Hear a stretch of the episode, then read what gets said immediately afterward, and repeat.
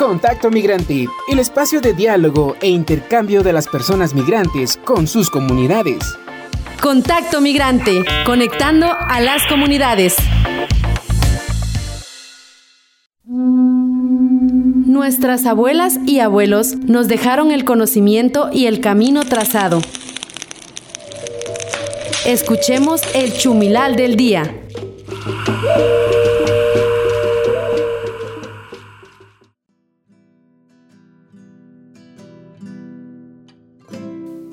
Ahora vamos a hablar un poco sobre la energía o Nahualcat. El Nahualcat nosotros mismos lo sentimos. Es la energía.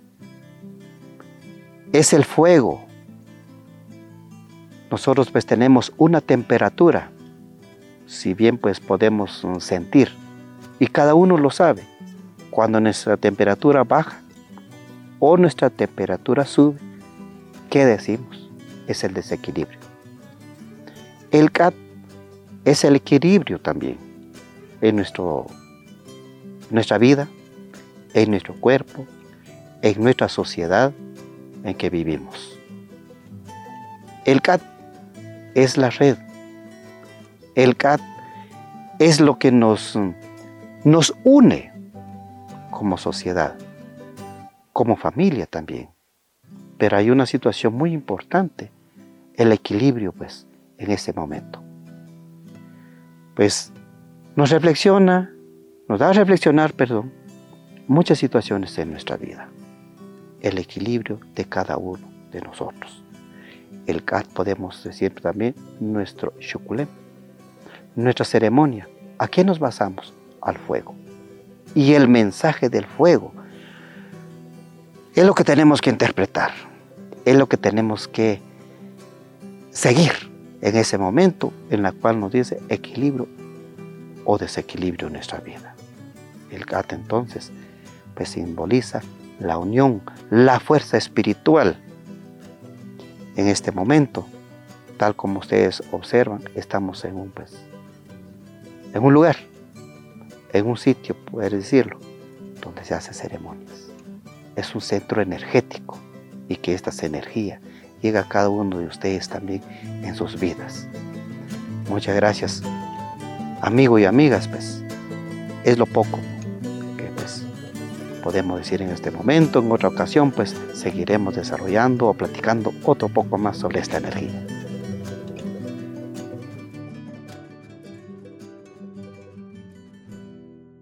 Bienvenidos y bienvenidas nuevamente a este espacio Contacto Migrante. Para mí es un gran gusto que usted nos vuelva a sintonizar. Mi nombre es Freddy Nájera y pues en esta ocasión estaré acompañado de tres personas. A ver. ¿Qué tal a todos los que nos están escuchando? Mi nombre es Dulce Suchite. Es un gusto volver a acompañarles en este programa, poder hablar de temas que son de interés para todos nosotros. Y el día de hoy, como ya lo mencionó mi compañero, tenemos a un invitado muy especial a quien eh, dejo que se presente para que nos cuente un poco sobre quién es, un poco sobre su trayectoria, su nombre. Así que bienvenido a este programa. Muchas gracias Freddy y Dulce. Eh, a toda la audiencia les envío pues un caluroso saludo y agradeciendo su sintonía. Mi nombre es Danilo Rivera y pues para quienes no me conocen, pues soy eh, investigador, gestor y he abordado el tema de la migración durante los últimos 18 años de mi vida. Y bueno, ¿quién soy? Soy guatemalteco, una persona que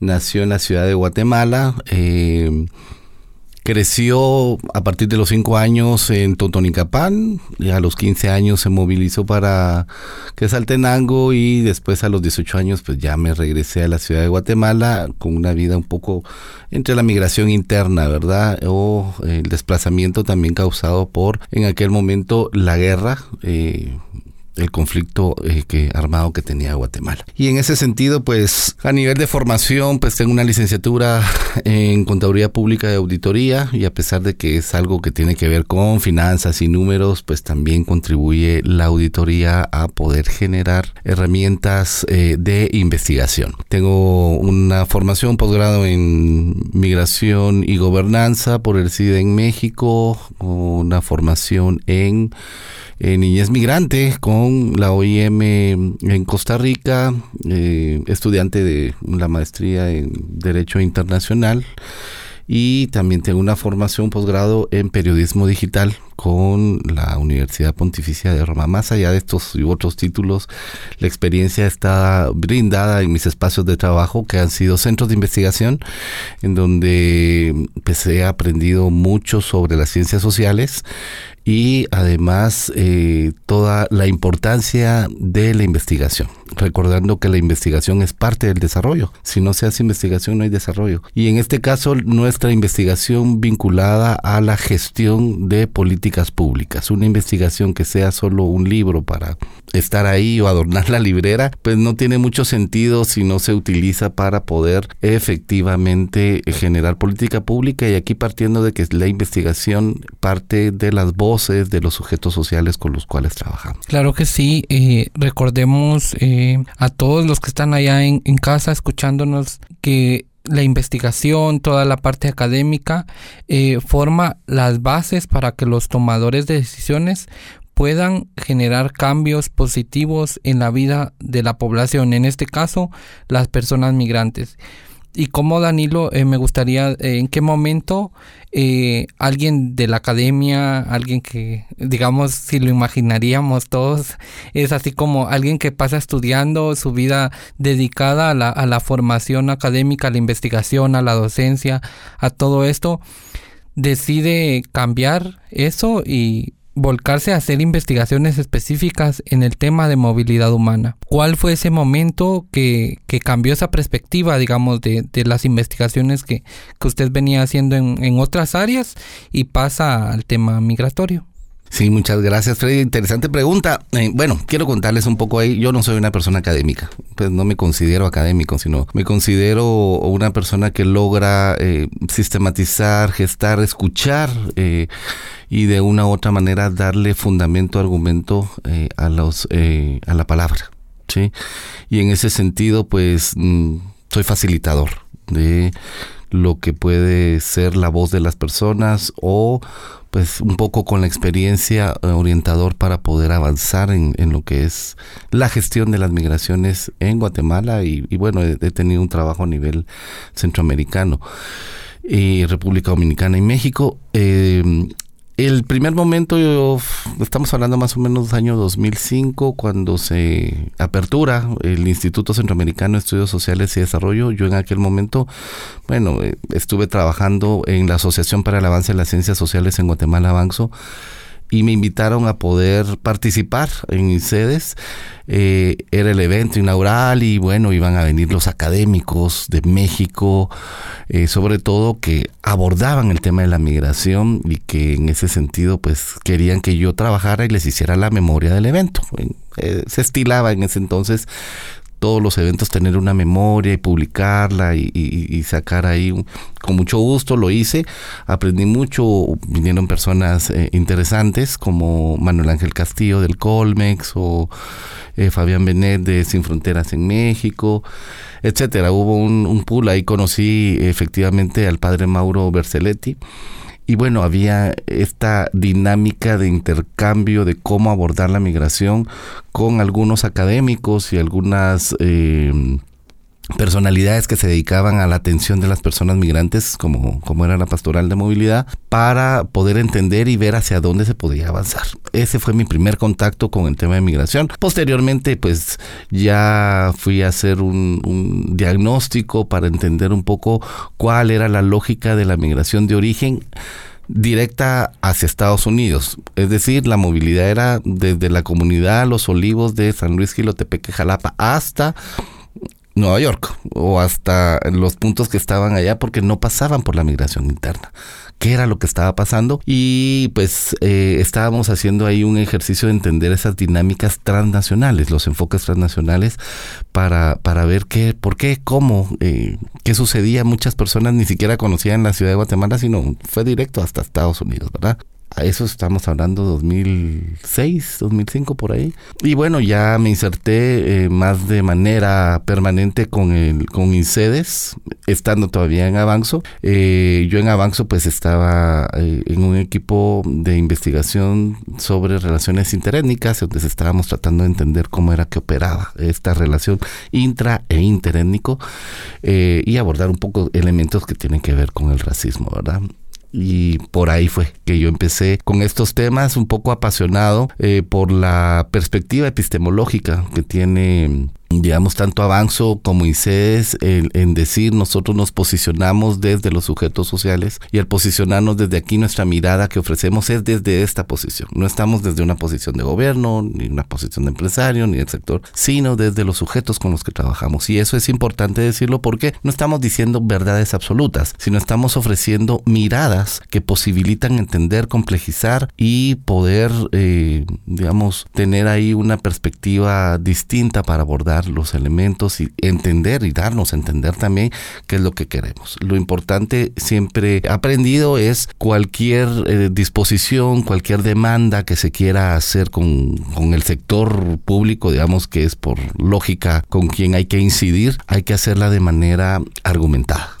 Y esto significa tener soporte eh, que sea bastante rigurosa la información y que pueda, digamos, no es solo porque yo creo, porque yo pienso, porque, sino que tenga un fundamento, es lo importante. Claro que sí, y como bien lo menciona Danilo, realmente eh, un reto y creo que es de todos y todas las que decimos trabajar a favor de una población vulnerable, en este caso los migrantes, de darle la voz a las personas que están siendo afectados, porque son cosas distintas a ser la voz. Cuando yo me atribuyo ser la voz de alguien, estoy dejando por un lado a la persona que también tiene voz. Entonces, este grupo, el grupo articulador al que usted pertenece, realmente ha cumplido esa función a nivel nacional de darle voz a esta, a esta población migrante. Pero, ¿cómo surge el grupo articulador? Eh, bueno, el grupo articulador es un nombre. Es un nombre que efectivamente, ¿para qué época? Estábamos trabajando los temas del el primer informe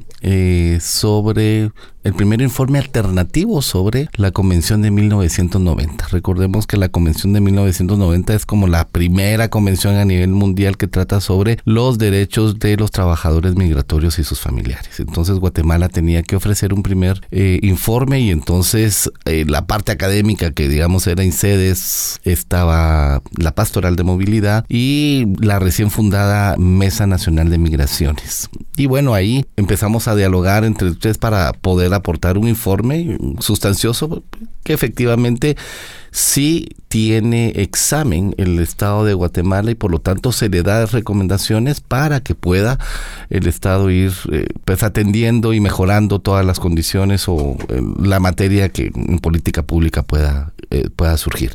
Eh, empezamos a trabajar, se sacó el primer informe, entonces eran los tres logos, pero decíamos cómo, cómo nos denominamos. Y bueno, surgió la idea del grupo articulador. Y bueno, grupo articulador, sí, nos estamos articulando, esto y lo otro, y nuestra función siempre fue ser una plataforma de gestión política. Ese es el rol del grupo articulador, ser una plataforma. No se, no se quiere ser una ONG más. El grupo articulador es una articulación de instituciones con su propia personalidad jurídica, pero que se unen para poder ofrecer en posicionamientos, perspectivas, propuestas eh, en relación a la política pública. Entonces surge el grupo articulador y después grupo articulador de la sociedad civil en materia migratoria para Guatemala, porque efectivamente en esa época había salido un grupo articulador sobre migraciones a nivel latinoamericano, entonces era un poco eh, poder restringir o ubicarnos, delimitar el territorio en el que estábamos viendo, entendiendo que estábamos viendo a Guatemala como un, espacio de origen, tránsito, destino, retorno, desplazamiento interno, eh, migración interna también. Gracias, Danilo. Eh, interesante primero saber que pues surge de un pequeño grupo de tres, ¿verdad? Y que ven esa necesidad de que puedan unirse más personas, o sea, porque al final eso era, ¿verdad? Lo que usted decía, estaban articulados, pero ¿cómo lograr que más pudieran unirse a este a esta plataforma de gestión política como lo menciona? Pero ahora bien, ya sabemos cómo surge, pero ahora quiénes están integrando el grupo articulador o cómo eh, ustedes deciden, bueno, esta institución va a formar parte del grupo articulador. Queremos saber un poco más. La agenda del grupo articulador ha ido no variando, sino efectivamente eh, hemos ido transitando para poder ir posicionando temas. Eh, tal vez recordar un poco aquí cuál ha sido la secuencia de, el abordaje de las migraciones, entendiendo que, digamos, durante los años 90, finales de los 90, año 2000, se está abordando la migración como migración y desarrollo solo referido al manejo de remesas. Eh, después viene todo el, desastre aquí, pues en Estados Unidos, el ataque terrorista, 2001, y esto pues configura una perspectiva de abordaje de la migración vinculada a la securitización o a la seguridad nacional de los estados y se empieza a, viralizar, por llamarlo así, a nivel mundial, cuando se venía discutiendo los derechos de los trabajadores, un poco la migración y el desarrollo, entonces se cierra y se hermetiza el tema. Eh, se sigue discutiendo en Guatemala, INCEDES y la Pastoral de Movilidad históricamente habían venido participando en la Conferencia Regional de Migración. Y esto es, la Conferencia Regional de Migración es una conferencia en donde existe eh, la participación de 11 países, 11 representantes de estados, viceministros y eh, directores de institutos de migración o de migración. Y hay un espacio ahí como consejo consultivo que es la Red Regional de Organizaciones Civiles para las Migraciones ROCOM, que desde el año 96 están trabajando y están discutiendo sociedad civil Estado en una perspectiva de gobernanza para poder incidir, digamos, en las perspectivas de abordaje de la migración. En ese marco, pues el grupo, estas instituciones que empezaron, participábamos y empezamos a ver la importancia de vincular a organizaciones que trabajaban o que trabajan el tema de la trata de personas. Recordemos que eh, la trata y el tráfico ilícito son dos delitos que efectivamente eh, están vinculados y, mm, al tema de la de la, migración. Eh, y aquí pues empezamos a invitar, por ejemplo, a, a Asociación Alianza, al Refugio de la Niñez, veíamos la importancia del trabajo que venía haciendo ECAP, con el tema de atención psicosocial, que si bien estaba muy enfocado con víctimas del conflicto armado y todo el tema comunitario para poder trabajar acá, veíamos esto es importante porque hay muchas personas migrantes y en ese sentido pues incorporamos el CAP, eh, la Menamig que ya tenía su, sus sus propias eh, organizaciones, ¿sí? Y fuimos eh, en ese momento pues discutiendo todo lo que tenía que ver, por ejemplo, con la modificación a la ley de Conamigo, porque Conamigo era una idea pionera en la región, en aquel momento, pero efectivamente no tenía dientes para poder, no sigue teniendo dientes. Ha pasado ya más de 20 años no sigue teniendo dientes para poder ejecutar y empezamos a tener ese acercamiento. Incedes y Sin Frontera generaron en ese, en ese, en ese tiempo un espacio para hablar sobre con lo, el poder legislativo. Veníamos de una experiencia de dialogar con el poder ejecutivo, que era la Conferencia Regional de Migración. Incedes y Sin Frontera empiezan a invitar a los, direct, a los presidentes de las comisiones de migración o las comisiones que miran el tema migratorio en cada uno de los países de Centroamérica, México y Dominicana. Y bueno, ese diálogo se logró, se, se tuvo y efectivamente los mismos legisladores y senadores decidieron conformar lo que es el Consejo Parlamentario Regional sobre Migración, COPAREM. Digamos, este consejo es en el plano de mm, legislativo. Y bueno, yo estuve en, parte de ese proceso también eh, trabajando y después de dos personas que estuvieron como los primeros dos años de COPAREM, pues yo me quedé a cargo de la Secretaría Técnica. ¿Por qué es importante esta Secretaría Técnica? Porque es un espacio donde empezamos a ubicar la importancia de generar legislaciones desde una perspectiva de derechos humanos y desarrollo, reconociendo a la persona migrante como sujeta de derecho.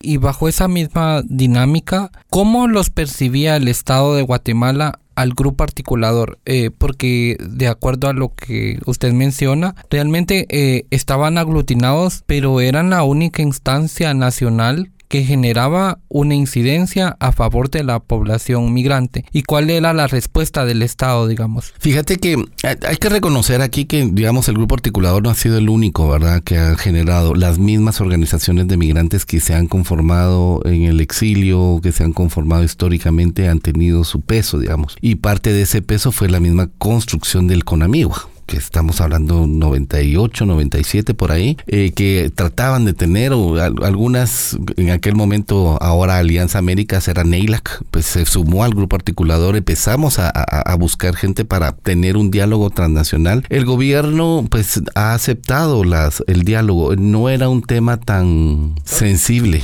aparte de prioritario, no estaba en la agenda política no ha estado el tema migratorio en la agenda política. Entonces, lograrlo, posicionar y poner. Y ustedes se dan cuenta al día de hoy que los planes de gobierno no tienen un desarrollo amplio, claro, para poder abordar las migraciones. Y aquí, aquí, digamos, cómo nos percibían como, bueno, sí, está bien los migrantes y, y, nosotros tenemos familia migrante, somos un país de migrantes. Y claro, nosotros hemos abogado por que se respeten y porque Guatemala garantice el respeto de los derechos de las personas migrantes. Y ahí fue, digamos, a través de Coparem, que se dialogaba y que se sensibilizaba, se formaba a estos legisladores para que pudieran tener una perspectiva distinta. Eh, se logró, por ejemplo, con, eh, empezó con el diputado Alejos en su momento, que era presidente de la comisión, el diputado Mauro Guzmán también, para poder decir, miren, modifiquemos la ley de migración. No es posible que sigamos teniendo esta misma ley cuando Guatemala es sobre todo un país de tránsito y tenemos muchas, muchos convenios y marcos normativos internacionales que hemos firmado y que no se cumplen. Y aquí la dinámica es, los marcos internacionales están ahí,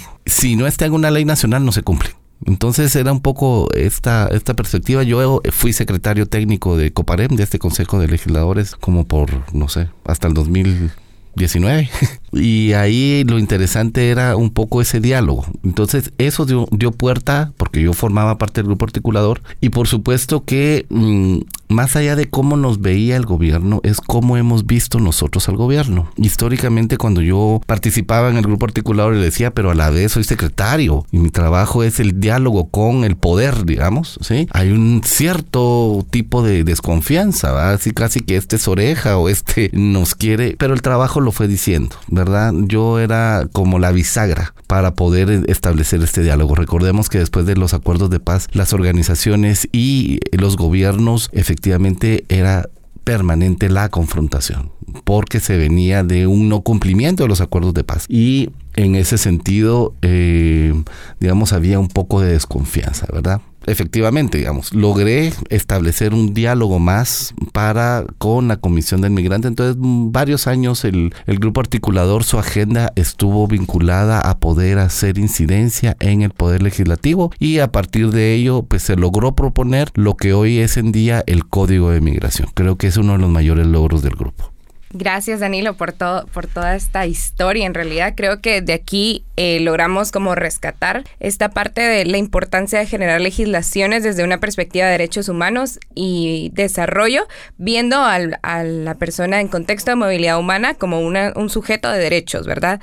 Eh, considero también que el hecho de que estuviera en parte en el, en el grupo articulador y en, el Estado le permitió ver la, perspectiva del fenómeno migratorio eh, desde muchos ángulos, ¿verdad? Y poder tener como una amplitud de cómo poder abordar de una mejor manera eh, todo este fenómeno. Aunque ya oímos un poco sobre qué es el grupo articulador, vamos a entrar después de nuestra pausa a cuáles en realidad esos objetivos, qué es lo que hace, como eh, conocer un poco más sobre su trabajo y cómo lo han venido haciendo a través de los años. Entonces, eh, nos vamos a una pausa en este momento y regresamos con esta entrevista que está muy interesante y que estamos seguros quieren escuchar más. Contacto Migrante es una producción de la Federación Guatemalteca de Escuelas Radiofónicas FEGER con el apoyo de la Pastoral de Movilidad Humana de la Conferencia Episcopal de Guatemala. Mami, mami, ¿ellas por qué van de anaranjado? Están ejerciendo su derecho a denunciar.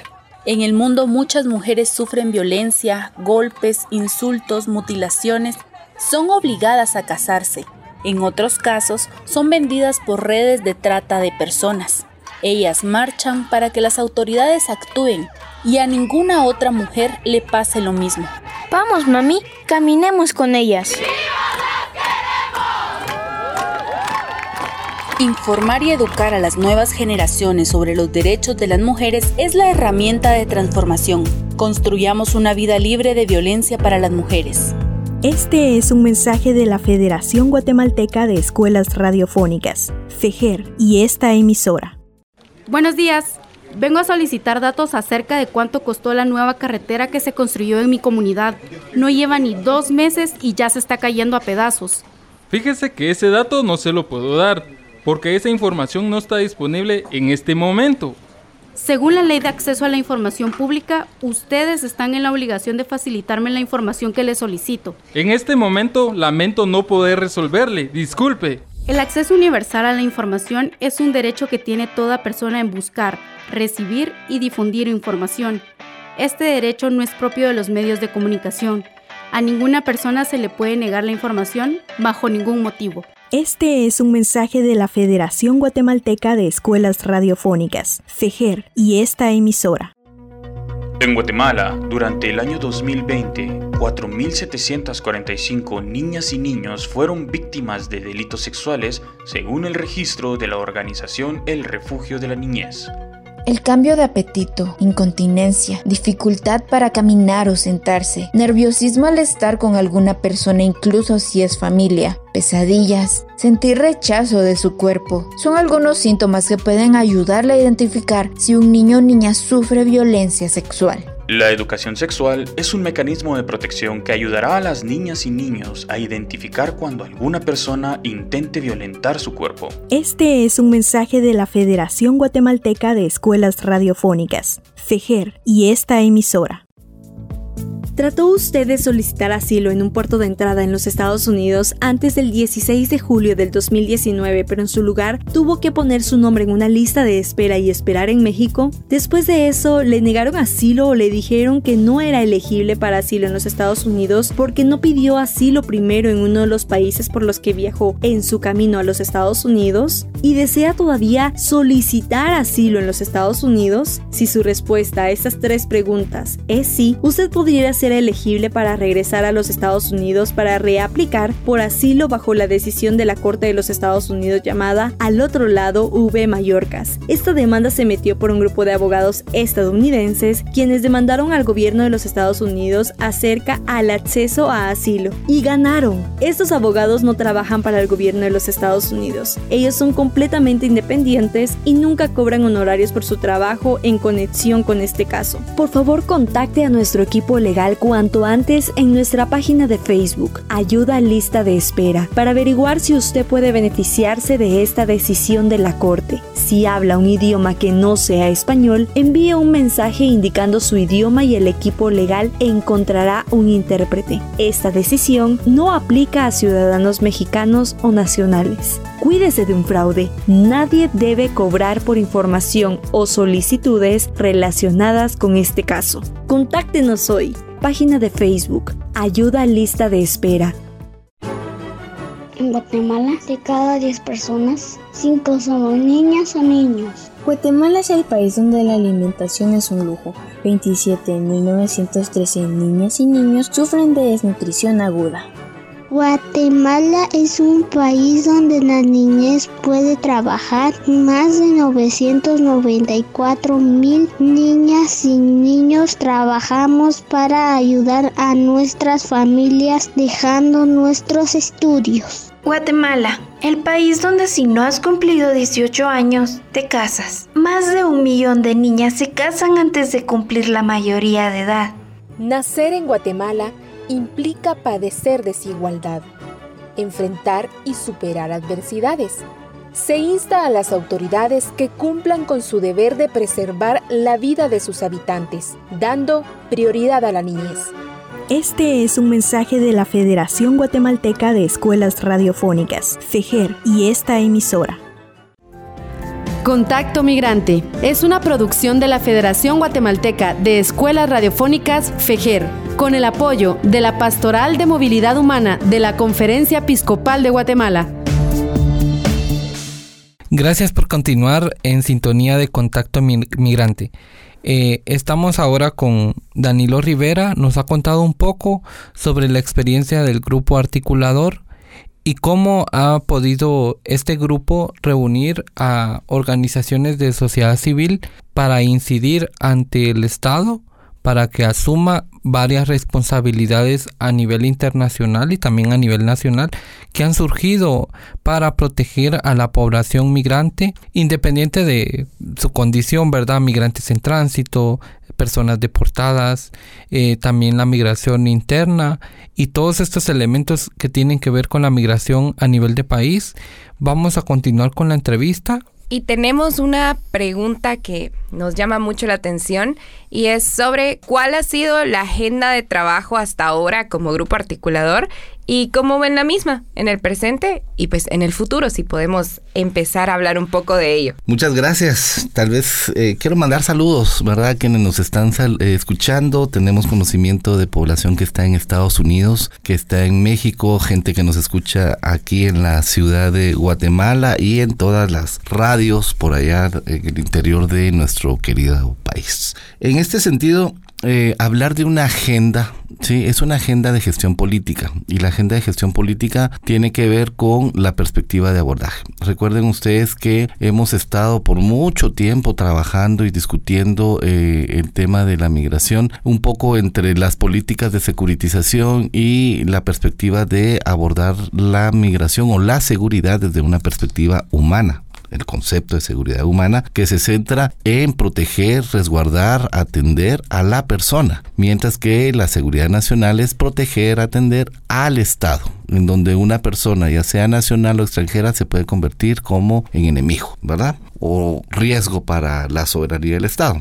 Y en ese sentido hemos venido trabajando afortunadamente, ya como les decía anteriormente, con el logro de haber dado contenido y haber eh, construido el código eh, de migración de Guatemala, se dio un salto significativo. Y estamos hablando de el año 2016 entra en vigencia 2017. Sin embargo, mm, cuesta mucho, digamos, una ley, mm, el que esté la ley y que se aplique inmediatamente es bastante difícil, sobre todo cuando se trata de leyes garantistas. Las leyes punitivas, las que castigan, efectivamente esas automáticamente son puestas en práctica, pero cuando se habla de garantía de derechos no se sabe cómo hacer yo me atrevería a decir que el 99.5% de las leyes de Guatemala son punitivas y las garantistas, como es el Código de Migración, eso no quiere decir de que una, una, el tema garantista de derecho no quiere decir que existan, eh, digamos, eh, debidos procesos cuando las personas cometen delitos o que están involucrados. Aquí lo que queremos decir es que no se puede estar eh, trabajando el tema migratorio desde una perspectiva criminalizadora,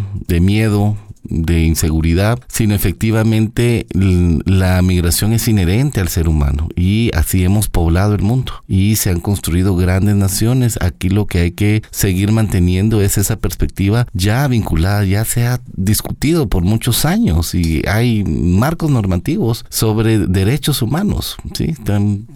No solo derechos humanos, sino también perspectivas de migratorias. Hay un pacto mundial de migración reciente que pues salió posterior al, código de migración, se armoniza bastante. Y bueno, lo que es lo que quiere el grupo articulador, más allá de, de ir incidiendo, de ir teniendo, es efectivamente que se reconozca a la persona migrante, solicitante de asilo, refugiada o en riesgo o en condición de apatridia como seres humanos. Y en ese sentido, pues cuando se habla de abordar la migración, estamos abordando el origen, por ejemplo. Entonces, por supuesto que no estamos diciendo migren todos y váyanse porque este país las condiciones o váyanse de manera irregular, no hay que informar, hay que decir, hay que gestionar con los gobiernos o a nivel de un diálogo transnacional sobre cómo se facilita efectivamente esa migración regular. No es solo parar al, coyote, no es solo parar a la gente, sino tiene que ver mucho con las condiciones del Estado de Guatemala y su negociación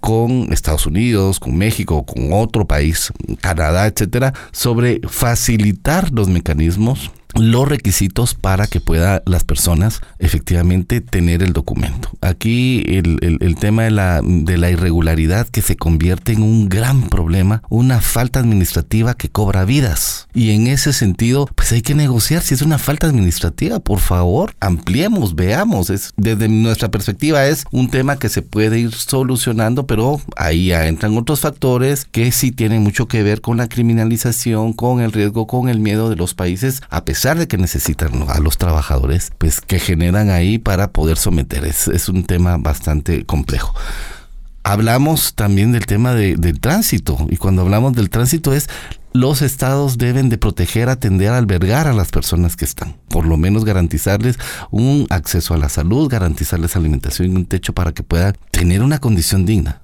No estamos diciendo vamos a promover la, migración, sino estamos diciendo protegerlos, porque esa es nuestra obligación. El Código de Migración lo dice, el marco normativo internacional lo dice, y por supuesto hay que darles a las personas todas las condiciones para que puedan estar en Guatemala en una situación regular. El tema del destino, aquí entendemos el destino no solo Guatemala como país de destino, sino también a los guatemaltecos que buscan el destino en otro país. Entonces aquí hay dos aristas. Guatemala debe de generar todas las condiciones para que las personas estén en condición regular y eso tiene que ver con documentos, con eh, digamos visas, permisos, etcétera, que esté de manera regular y se le pueda garantizar. No es posible que no, no pueda tener acceso una persona a algún servicio porque no tiene ninguna documentación, cuando eso habría que ir revisando. O en el caso de los guatemaltecos en el exterior que en su mayoría están en situación irregular, no solo es el trabajo consular, la atención, la protección, sino también ir fortaleciendo para que se pueda ir dando procesos de exigencia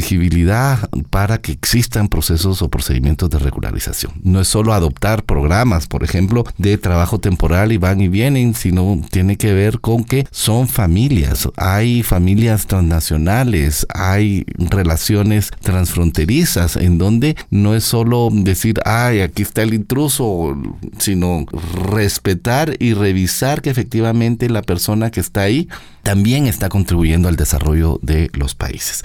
Y por último, el tema del el retorno. Aquellas personas que son retornadas, que son deportadas, hay que buscarles condiciones en el país o en la región o algún otro tipo de acciones para que puedan ser reintegrados, reinsertados. Recordemos que la migración es tiene como base a la familia, ¿sí?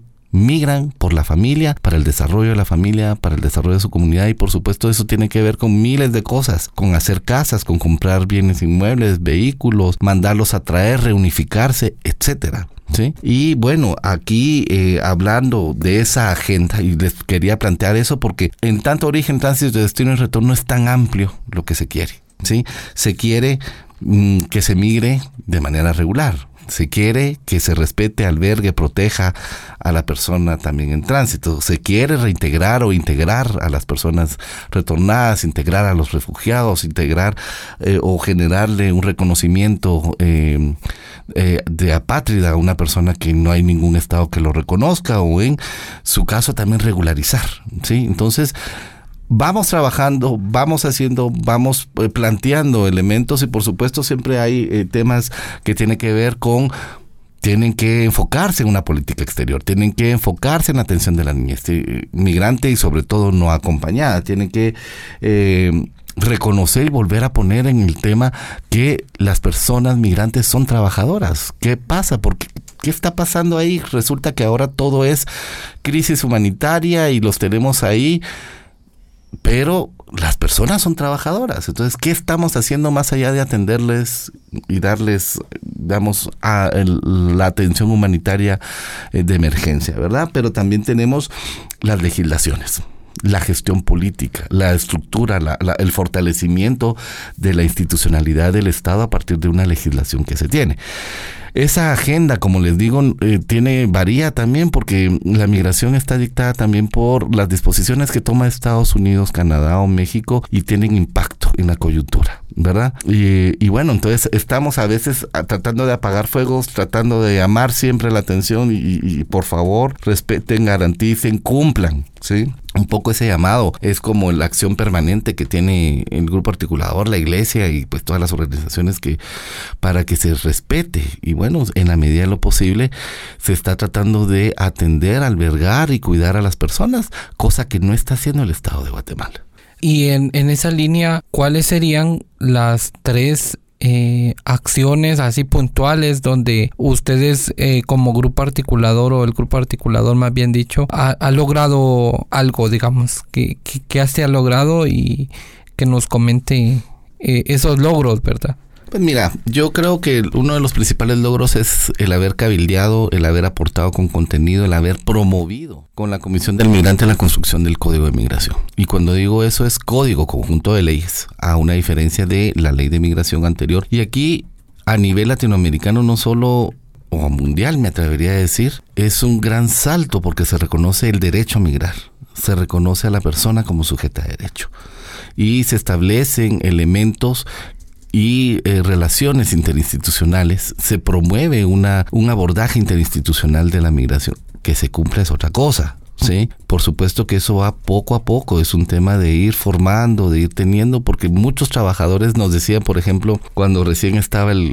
eh, aprobado el código, ¿cómo así que tengo ahora que proteger a la persona cuando antes la deportaba y la sacaba del país? solo esa, ese pensamiento, ese razonamiento dice mucho. Y aquí los funcionarios y las personas somos los, las que hacemos y ejecutamos las leyes. Entonces, cuando, cuando te digo, cuando tú dices tres cosas puntuales, yo creo que ha sido, en principio, el haber contribuido y que efectivamente tengamos una buena ley de migración. No el 100% que, que propusimos, pero digamos en términos generales está bien.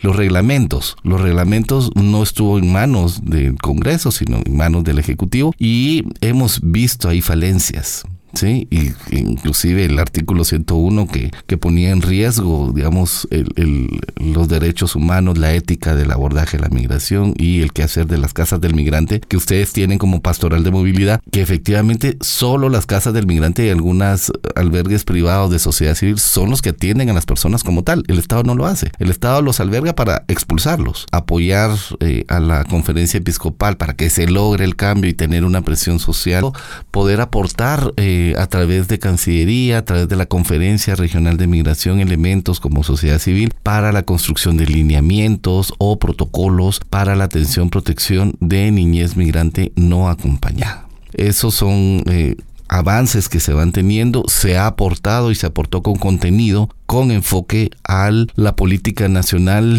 migratoria eh, que está por aprobarse o que está todavía con dictámenes y que efectivamente a nivel de contenido y de perspectiva, como les digo, elaboramos documentos, propusimos, discutimos, llevamos, nos sentamos para poder eh, pues tener una política coherente al código de migración lo que se aprueba, lo que sale, pues ya no está en las manos de sociedad civil, sino está más en manos del poder y, ustedes saben que no siempre el 100% se logra, pero en la medida de que esto vaya mm, trabajándose, pues es avances que puede ir teniendo el grupo articulador. Y recordemos que tanto las legislaciones, nada está escrito en piedra todo es perfectible y en ese sentido pues eh, el trabajo del grupo va a seguir estando y marcado mucho por, por la orientación de hacia dónde debe de ir, ¿sí? Eh, basado en un enfoque de abordaje de migración, desarrollo, derechos humanos, pero también marcado mucho por la coyuntura ¿sí? que se va teniendo. Y en función de eso, ¿cuál, ¿cuáles han sido esos, eh, esos obstáculos que, el grupo articulador ha encontrado en, el, en este caminar de años a favor de la incidencia eh, de las personas migrantes, ¿verdad? ¿Cuáles han sido esos obstáculos y cómo ven también eh, a futuro, ¿verdad? ¿Contra qué nos vamos a enfrentar, digamos, a partir de este cambio de, autoridades a nivel, a nivel nacional, ¿verdad? Porque recordemos que cambian alcaldes, cambia toda la estructura de las instituciones públicas, ¿verdad? Los ministros, y cambia el presidente, vicepresidente, los diputados del Congreso. Entonces, ¿cuáles han, han sido los, los obstáculos que ustedes han enfrentado y hacia qué podríamos, digamos, enfrentarnos a futuro? Eh, el grupo articulador. Sí, muchas gracias. Interesante pregunta. Yo creería que de los principales obstáculos a los cuales nos hemos enfrentado es la mentalidad de funcionarios, la, esa, esa, eso venir haciendo las cosas como se venían haciendo y no renovarse. Por eso es que en el código inclusive se plantea la carrera migratoria, porque se necesita formar al personal, se necesita formar personas que tengan esta perspectiva no solo de toda la legislación, los marcos normativos, sino ese enfoque de lo que tenemos como país obligación de cumplir, porque nos hemos sentado y nos tomado la foto para que se mm, suscribiendo eh, marcos normativos internacionales, ¿verdad? Entonces, uno de los primeros obstáculos, creo yo, es eso, trasladar la información, ver el sentido. Yo hoy por hoy creería y confiaría en que todos, la mayor parte de, de guatemaltecos, tienen más de algún familiar y nadie va a estar deseándole el mal. Nadie va a estar deseando que lo traten mal e inclusive que lo secuestren, que lo metan en redes de trata. Digamos, eso, eso creo yo que es el reto fuerte de sensibilizarnos, por un lado, y hacer cumplir la ley, por otro lado, a nivel de los funcionarios. Porque sí tiene que ver también con eh, un, un abordaje que todavía está permanente y se cree de que la seguridad de los estados es migración y sí es importante distinguir que los países tienen que tener su política de seguridad nacional porque es su derecho y porque hay que tenerlo, pero no es el símil a la migración. Este es un obstáculo que ha entorpecido muchas cosas porque se cree de que porque hay migrantes vienen a, a corromper todo el tema de la seguridad cuando la seguridad tiene que ver, uy, mucho, mucho más. Solo hablemos del crimen organizado, que es otra cosa. Pero bueno, son obstáculos que, que, están ahí. Hay necesidad de sensibilizar, de informar, de trasladar y también de la ciudadanía de ejercer sus derechos, de exigirlos. Sí, y claro, casi que, me ha leído el pensamiento, porque la otra pregunta también funciona, digamos, las personas individuales que están allá en su casa ahorita escuchándonos, o que, que están allá en su casa acá en Guatemala, pero que también están en, en, en otro país del mundo, ¿qué podemos hacer nosotros desde nuestro espacio para apoyar esta lucha que ustedes tienen como grupo articulador de incidir ante el Estado, ¿verdad? ¿Cómo, qué puede hacer uno de, persona particular? Porque pareciera que ustedes como organizaciones están pues aglutinadas y sí tienen la voz que se necesita para llegar a los oídos de un ministro, de un presidente, de una entidad de integración eh, regional, pero desde su casa, desde su espacio, ¿qué puede hacer esa persona que nos escucha? ¿Cómo puede apoyar esta lucha que ustedes están haciendo? Pues en principio, digamos, y gracias por este espacio, porque es fundamental. Digamos, ustedes que están ahí en casa, que están en el carro, que están en la tienda, que están con sus audífonos caminando o, donde estén, lo importante es debatirlo en principio con la familia. ¿Qué opinaste de esto? Dijo cosas buenas, dijo malas, no estoy de acuerdo con eso. Instalar la pregunta, ¿sí? No siempre se va a estar uno, uno de acuerdo, pero por lo menos empezar a debatir, empezar a averiguar, empezar a a conocer un poco más o si tienen toda una construcción de decir, mire, esto no es así, si no es así porque yo lo vivo. Es súper válido y es súper urgente que lo trasladen. Eh, nosotros somos abiertos a todas las organizaciones a las personas para que puedan trasladar. Como les decimos, nosotros trabajamos con y para trasladar sintetizar, argumentar y decir, ojo, aquí está pasando esto, hay que atenderlo. Entonces, eh, las personas que están escuchándonos, primero debatan, conozcan, tienen ustedes experiencias, uno no les va a venir a decir qué, qué, qué, decir, ¿verdad? Y eh, trasladarnos eh, la información, ya sea por el Facebook acá, las preguntas que puedan mandar aquí al contacto migrante. Tenemos un sitio web que se llama Grupo Articulador Migraciones Guatemala, Grupo Articulador Migraciones GT, o está también comunicación Grupo Articulador tenemos TikTok, tenemos Facebook. Entonces busquen Grupo Articulador Migraciones Guatemala y ahí pueden trasladar su información. Eh, más allá de eso, sí es importante el diálogo. Yo entiendo mucho, sobre todo con lo que he visto, lo que he analizado, lo que he vivido. Nosotros que tenemos población retornada, deportada, muchas veces no hablamos del tema. ¿sí? A pesar de que a quien afecta es a la familia y a la persona que que viene, ¿sí? Pero hablar del tema, no ocultarlo, porque eso es privado, digamos, lo retornado mejor nos callamos y qué vergüenza, eh, toda esa hay que hablarlo. Si hay una recurrencia, hay que hablarlo. ¿Cómo vamos a enfrentar esto? No es un tema solo de la familia, son temas que pueden empezarse a discutir y abordar a nivel de las comunidades, porque estoy seguro que las capacidades, que la experiencia, no solo por la atención psicosocial, sino porque pueden haber muchos retornados que tienen otro tipo de experiencia que van a contribuir, pero solos no pueden. Entonces hay que organizarse en sus comunidades, organizarse en sus municipios para saber y decir, mira, aquí está aquel, aquel ya regresó, aquel ya vio. Ustedes han sido agentes de cambio desde el envío de remesas y van a seguir siendo agentes de cambio en sus comunidades y por lo tanto debe de existir una articulación un diálogo para ir construyendo sus propios planes de desarrollo comunitario. Gracias Danilo por toda esta, toda esta información que nos ha dado el día de hoy. Eh, realmente creo que nos amplía a conocer cuál es el trabajo del grupo articulador. Agradecemos su tiempo, la información dada. Creo que todos nos quedamos satisfechos de lo que hemos escuchado. Y para ir cerrando también este espacio, eh, me gustaría como rescatar algunas de las cosas que se dijeron para que lo podamos tomar en cuenta. Y primero recordar que el Grupo Articulador, como lo dijimos al principio, es una plataforma de gestión política que aglutina diferentes instituciones con personería jurídica, pero que abordan la migración desde la perspectiva de derechos humanos y desarrollo. sí, no tenemos personería jurídica. No, las instituciones que lo conforman son quienes lo tienen, ¿verdad? El grupo articulador no como tal, sino quienes lo conforman. Ahora bien, también vale la pena resaltar que el grupo articulador eh, ha buscado abordar el tema migratorio desde una agenda integral y amplia que va acoplándose de alguna u otra manera de las necesidades que surgen en el contexto, ¿verdad? Porque han venido trabajando de, tomando en cuenta lo que, lo que va surgiendo y cómo se va abordando la migración eh, en la historia. Y creo que también eh, vale la pena resaltar el hecho de que hablábamos sobre abordar la migración desde una perspectiva de seguridad humana y no desde la perspectiva de seguridad nacional o de Estado como lo hemos eh, venido viendo.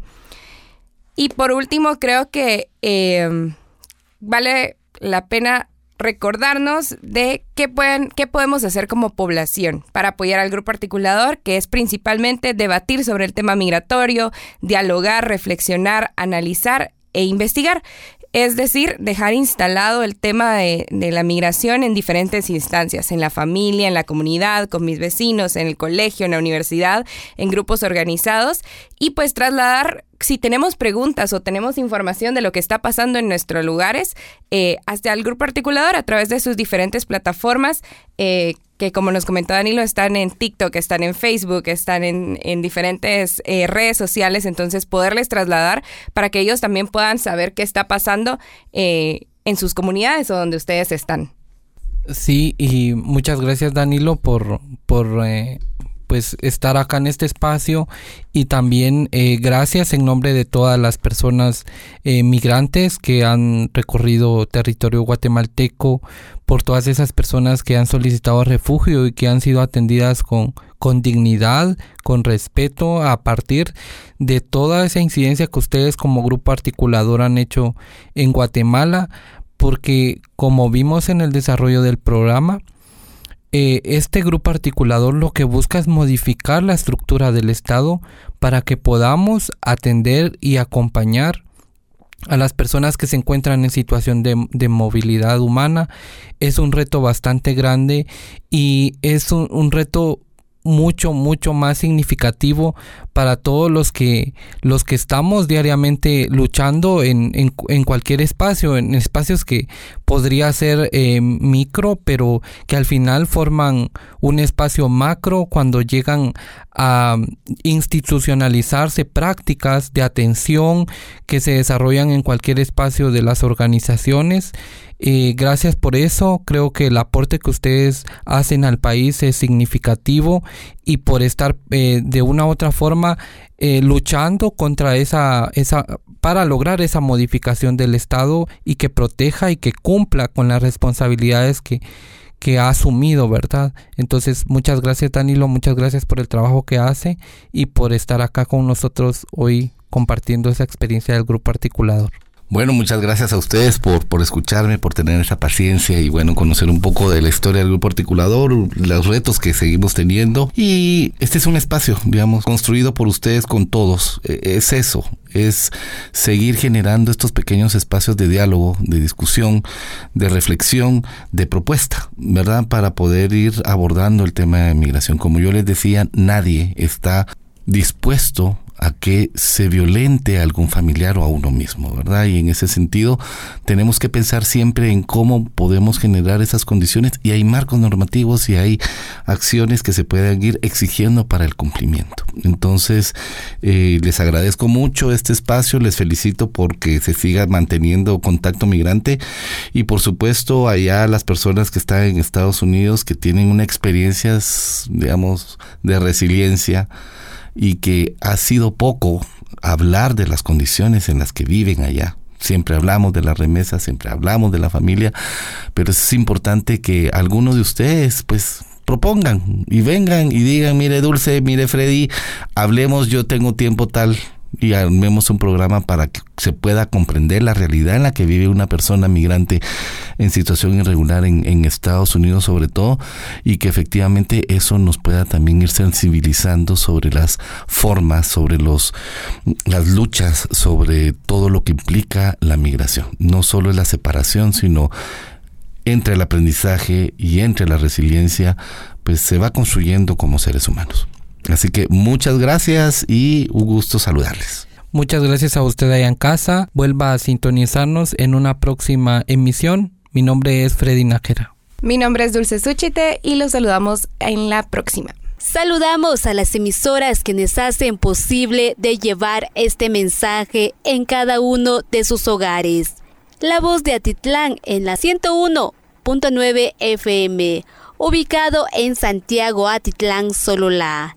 Radio Utancaj en la 106.9 FM, ubicado en Poptún, Petén. Tesulutlán Estéreo en la 103.9 FM, ubicada en Cobán, Alta Verapaz. Nahual Estéreo en la 93.1 FM, Nahualá Sololá, La Voz de Colomba en la 99.1 FM, ubicada en Colomba, Costa Cuca, Quetzaltenango. Radio Estéreo Gerardi en la 107.9 FM, en Cobán, Alta Verapaz. Balam Estéreo en la 105.1 FM, Cabricán, Quetzaltenango. La radio FM Tierra en la 95.9 FM, ubicado en Jocotán, Chiquimula. Radio La Dueña, Radio UTS, ubicada en Quetzaltenango. Contacto Migrante, conectando a las comunidades.